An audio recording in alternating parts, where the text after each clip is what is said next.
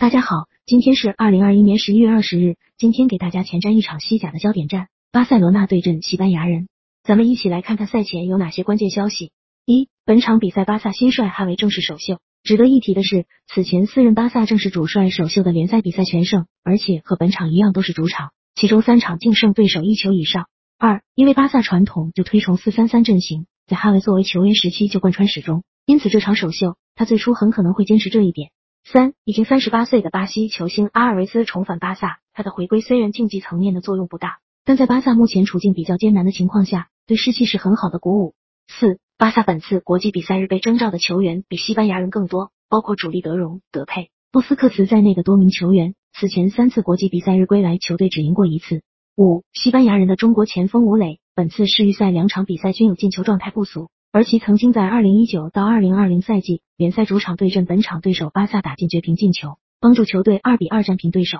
六，西班牙人射手德托马斯近六场联赛五场取得进球，目前打进七球，是西班牙本土射手王。本次国际比赛日他第一次入选了西班牙国家队，打了两场比赛证明了他的价值。七，西班牙人已经连续二十二场联赛德比无法获胜，其中十六场无法取得进球，这是球队德比联赛历史上最长不胜场次。此外，巴塞罗那联赛主场对阵西班牙人已经斩获十一连胜。